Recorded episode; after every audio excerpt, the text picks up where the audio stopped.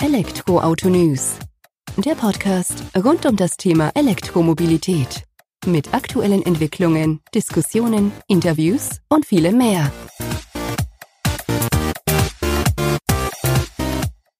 Servus und herzlich willkommen bei einer neuen Folge des Elektroauto-News.net Podcasts. Ich bin Sebastian und freue mich, dass du auch diese Woche wieder eingeschaltet hast, wenn es mal wieder rund um Themen aus der Welt der E-Mobilität geht. In der aktuellen Folge habe ich mit Tina Hessel, Produktmanagerin des EQV von Mercedes-Benz gesprochen. Diese gilt sicherlich als Expertin, wenn es rund um die Themen der Elektro-Großraumlimousine von Mercedes-Benz geht. Was für mich natürlich Grund genug war, mich ein wenig mit ihr zu unterhalten, über die Serienversion des Stromers mehr zu erfahren und euch eben auch einen Einblick zu geben, was Mercedes-Benz sich zum EQV so gedacht hat, umgesetzt hat, wo er eingesetzt wird und was man eben auch erwarten kann. Das Gespräch, was jetzt nicht so ganz lang ist wie die letzten paar Folgen, fand nach meiner über 180 Kilometer langen Reise mit dem EQV über die Schwäbische Alb statt.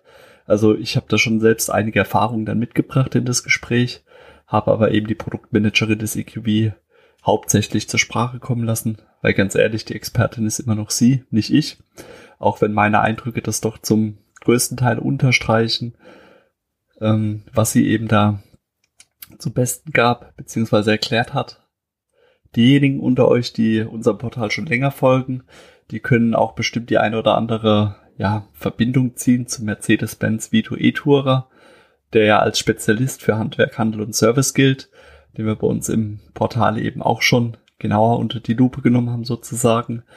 Das mag daran liegen, dass man sich unter anderem eben den Antrieb, die Batterie teilt, auch so das Konzept des Innenraums doch teilweise übernimmt, allerdings dann eben ja noch ein ganzes Stück weiter denkt sozusagen, weil man natürlich sagt, okay, der E-Vito, äh, der Vito E-Tourer eher für Handwerk, Handel und Service, der EQV eher als Spezialist für Shuttle Services, Taxiunternehmen, Familien in diesem gehob gehobeneren Segment quasi. Und es zeigt sich auch im Design, im Auftreten, macht er ein gutes Bild, also rein optisch steht er wie eine Eins da, das muss man schon sagen.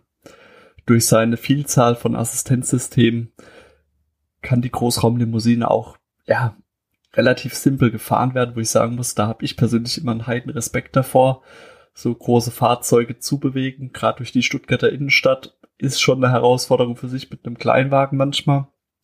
Dann mit einem Fahrzeug der Größe des EQ wieder unterwegs zu sein, macht die ganze Geschichte nicht einfacher.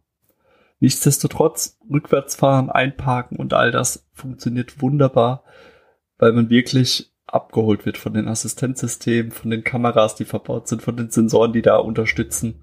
Das macht schon einiges her.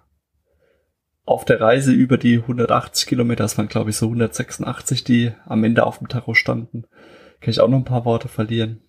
War eben so, dass wir in Stuttgart an der Zentrale von Mercedes-Benz gestartet sind und sind dann erstmal oder bin dann erstmal durch die Innenstadt rausgefahren aufs Land, auf die Schwäbische Alb hatte dabei dann eben auch ja Landstraße, Schnellstraße, Stadtverkehr, war alles mit am Start in unterschiedlichster Ausprägung.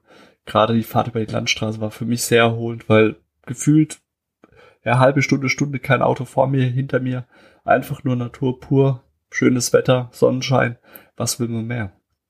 Und dann lautloses Gleiten durch die Natur eben mit einem Auto dieser Größe. Hat Spaß gemacht. Sitzheizung, hat ihr Gutes getan, sage ich mal in Anführungsstrichen, weil ja, Oktober war doch schon ein bisschen frischer. Entsprechende musikalische Untermalung gab's auch, dank Radio. Und ja, das Infotainment-System MPU, MPUX von Mercedes-Benz hat eben auch unterstützt dabei, dass ich den rechten Weg wiedergefunden habe. Der, welches eben schon eine eigene Logik für E-Autofahrer mit sich bringt. Aber dazu hat Tina Hetzel einige Infos verloren in dem Gespräch. Und ja, ich würde einfach sagen, ich übergebe direkt an Sie, melde mich nach dem Gespräch dann nochmal bei dir. Vielen Dank schon mal fürs Zuhören. Bis gleich. Hallo Frau Hetzel, vielen Dank, dass Sie sich Zeit nehmen, dass wir uns hier ein bisschen über den Mercedes-Benz EQV unterhalten. Vielleicht können Sie sich kurz vorstellen, was für eine Stellung, Job Sie bei Mercedes-Benz haben und wie Sie eben zum EQV stehen. Ja, hallo, guten Tag. Mein Name ist Tina Hetzel. Ich bin die Produktmanagerin vom EQV, beziehungsweise auch von anderen Elektrovans bei uns in der Sparte. Und ja, wie stehe ich zum EQV? Ich bin besonders stolz, dass wir jetzt auch die erste Premium-Großraumlimousine voll elektrisch auf den Markt gebracht haben. Schön. Ich durfte ja heute auch schon Probe fahren, 180 Kilometer knapp. Bin auch sehr überzeugt davon, so von dem Ersteindruck, den ich jetzt hatte. Vielleicht können Sie ein bisschen was zu dem Konzept, wenn jemand den, die Großraumlimousine noch nicht gesehen hat, was erwartet ihn, wie viel Sitze, was für ein Antrieb, Batterie und Reichweite, dass wir da einfach so einen groben Umriss haben für unsere Hörer. Mhm. Ja, gerne. Ähm, ja, grundsätzlich baut der EQV auf dem bewährten Konzept der V-Klasse auf. Mhm. Die V-Klasse bringt ja schon gewisse Stärken mit, die wir natürlich auch beim EQV so umsetzen konnten. Es wäre zum einen mal das Thema Funktionalität und Raumangebot. Sprich, dank der Unterbringung der Hochvoltbatterie im Unterboden steht der Raum und das Raumkonzept im Interieur komplett zur Verfügung. Also alle Sitzkonfigurationen, die Sie auf einer V-Klasse her kennen, also sprich 7 plus 1 Sitze, mhm. Sind auch im EQV möglich. Auch im Gepäckraum gibt es keine Einschränkungen und somit eigentlich mal die vollen Stärken der V-Klasse auch hier komplett ausgespielt. Das hört sich schon mal gut an. Ja, genau, ja. weil ja die Kundenanforderungen sind da einfach äh, gegeben. Premium Großraumlimousine, ja. da muss alles transportiert werden äh, und deswegen auch hier entsprechend. Klar. Ja, dann zum Thema ähm, Reichweite und Antrieb. Der E-Motor sitzt an der Vorderachse, bringt mhm. 150 kW Peakleistung auf die Straße, ähm, ein maximales Drehmoment von bis zu 362 Newtonmeter. Mhm. Und die Batterie besitzt eine nutzbare Kapazität von 90 Kilowattstunden. Installiert haben wir 100 Kilowattstunden. Okay. Und ähm, wie weit kommen wir dann mit der Batterie? Jetzt nach WLTP, NEFZ. Was wird da angegeben aktuell von eurer Seite aus? Im NEFZ-Zyklus geben wir 418 Kilometer an. Mhm. Und klar, die reale Reichweite ist natürlich abhängig vom Fahrverhalten. Klar. Und wenn die Batterie dem Ende zugeht, sag ich mal, der Lader ist vorne an der Front auch untergebracht, auf der Fahrerseite sozusagen. Mit was für einer Ladeleistung kann man den EQV dann auch wieder aufladen? Der EQV kann entweder an einer Schnellladesäule mit standardmäßig bis zu 110 kW aufgeladen mhm. werden. Da kommen wir dann auch in 45 Minuten von 10 auf 80 Prozent Ladestand. Okay.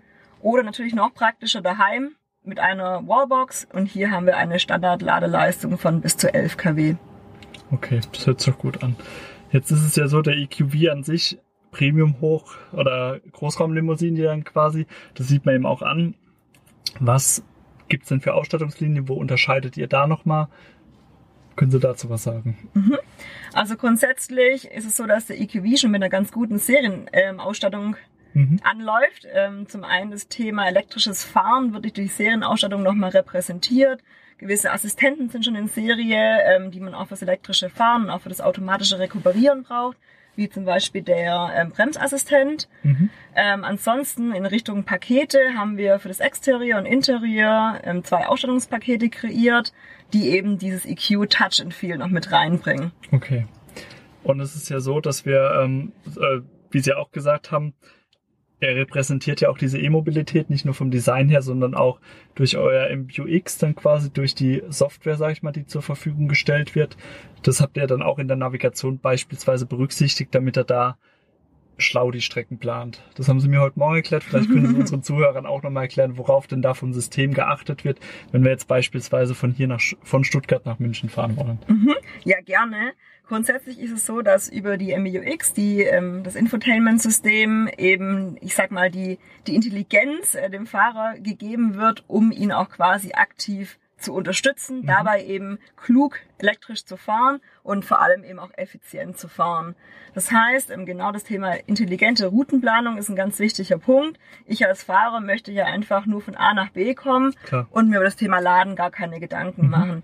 Und die intelligente Routenführung macht dann genau das. Sie plant die Route und bezieht eben Ladestops mit ein. Also wenn wir von hier nach München fahren würden, vielleicht schaffen wir es ja auch ohne Zwischenladen. Ja. Aber falls eine Zwischenladung nötig wäre, würde eben die MBUX hier auch entsprechend uns das Signal geben und uns an der entsprechenden Ladestation auch rausschicken. Und das aber auch immer in Abhängigkeit vom Fahrverhalten natürlich, weil wenn ich jetzt ein Fahrer bin, der vielleicht ein bisschen mehr Strom gibt dann beim Fahren, muss ich ja dementsprechend früher laden. Wenn ich jetzt eher gemäßigt unterwegs bin, dementsprechend später und das erkennt das System und verschiebt dann auch während der Routenplanung oder während dem Abfahren der Route dann schon diese Station, wenn ich das richtig verstanden hatte. Genau, das haben Sie komplett richtig verstanden, gut. ja. Das hört sich doch gut an. Ähm, ansonsten über die Rekuperation, können Sie da ein paar Worte verlieren? Was habe ich da für Möglichkeiten? Kann ich das nur selbst einstellen? Kann das Fahrzeug das auch selbst handhaben, ohne dass ich da aktiv eingreife, dass ich mir da halt auch keine Gedanken dazu mache. Vielleicht können Sie dazu auch ein paar Worte verlieren. Ja, also grundsätzlich ist hier auch mein Lieblingsfeature im EQV beschrieben, okay. die D-Auto-Funktion, die mhm. automatische Rekuperation.